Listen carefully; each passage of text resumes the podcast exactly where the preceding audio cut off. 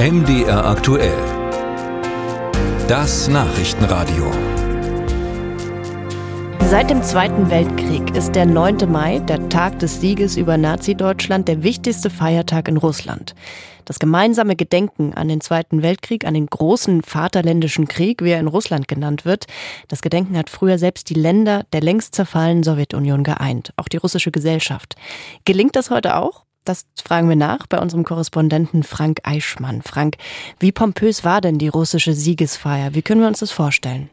Naja, perfekt choreografiert, äh, mehrfach auch durchgeprobt in den vergangenen Tagen. Wenn man als Tourist auf den Roten Platz kommt, dann sieht man ja immer so Linien und Punkte in mehreren Farben auf dem Pflasterstein. Weiß, blau und äh, gelb. Und danach richten sich die Soldaten aus, äh, das Kriegsgerät, die rollen dann da durch. Also das war wie immer schon beeindruckend, aber es war eine kleinere Parade als erwartet, nur halb so lang, eine Dreiviertelstunde etwa. Es sind keine Kampfpanzer gezeigt worden, außer dem T-34, diesem historischen Panzer aus dem Zweiten Weltkrieg.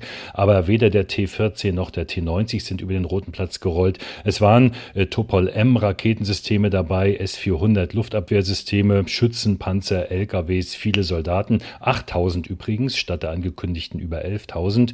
Ja, und es gab natürlich die Putin-Rede, die äh, einge baut war, letztlich durch die Begrüßung und dann die eigentliche Parade. Und diese Rede, die ging etwa zehn Minuten und äh, das setzte dann das, was auch in Deutschland Schlagzeilen gemacht hatte, der Ton, den Putin heute da angeschlagen hat auf dem Roten Platz. In dieser Rede, da gab es ja offenbar nicht so viel Neues, außer in einer Sache in Bezug auf die Ukraine hat er wohl das allererste Mal von Krieg gesprochen. Ist das so? Ähm, überrascht mich jetzt, weil äh, von Krieg darf man ja reden, ist ja überhaupt gar kein Problem, solange man sagt, der Westen führt einen Krieg gegen uns, gegen Russland. Und das hat Putin wieder so gesagt. Mhm. Der Westen, der Russland oder, oder wir in Russland sind das Opfer äh, dieses westlichen Globalismus. Äh, Zwietracht wird gesät, Staatsstreiche werden organisiert. Also das darf man machen.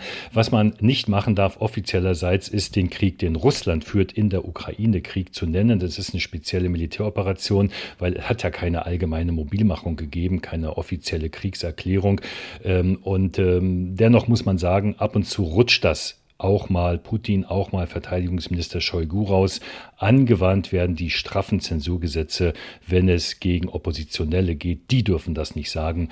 Ein Oberbefehlshaber natürlich, der dürfte das. Aber heute war es, wie gesagt, auch da nichts Neues. Haben Sie denn den Eindruck, die Rede und die Siegesfeier können wir in den vergangenen Jahrzehnten dazu beitragen, die russische Gesellschaft zu ein?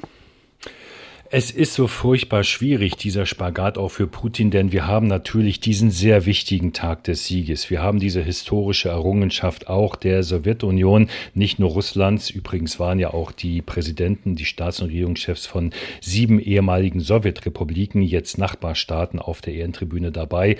Ähm, aber da lautete ja immer die Botschaft, nie wieder Krieg, äh, das wollen wir nicht nochmal. Wir haben gewonnen, weil wir ein friedliches Heute haben wollen.